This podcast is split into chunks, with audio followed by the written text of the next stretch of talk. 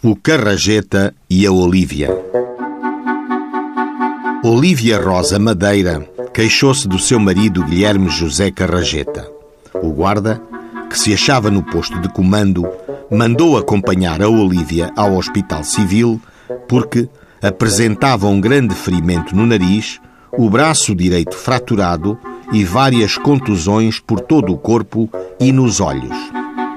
Olívia Rosa Madeira disse no posto, em declarações que prestou, que o marido a havia espancado barbaramente com um cangalho e uma tiradeira.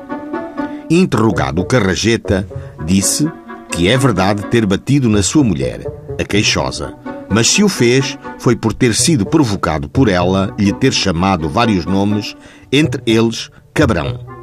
que não lhe bateu com o cangalho de ferro, mas sim com uma tiradeira de couro, que a queixosa deve ter partido o braço na queda que deu, pois o respondente, a queixosa e uma filha de ambos que se agarrou ao respondente caíram no chão. O Ministério Público acusou o réu Guilherme José Carrajeta por ter ofendido voluntária e corporalmente a sua mulher Olívia Rosa Madeira. Na sentença, o senhor juiz consignou que as circunstâncias atenuantes do bom comportamento anterior,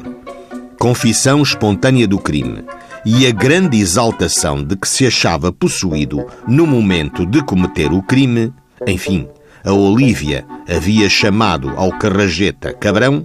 determinaram que o réu fosse condenado a dois meses de prisão correcional, três meses de multa a um escudo por dia, no mínimo de imposto de justiça e em mil escudos de indenização à queixosa. Nos autos, o Carrajeta não fez prova de que pagou a indenização à mulher e tampouco se alcança o destino dado à tiradeira com que agrediu com maldade a Olívia.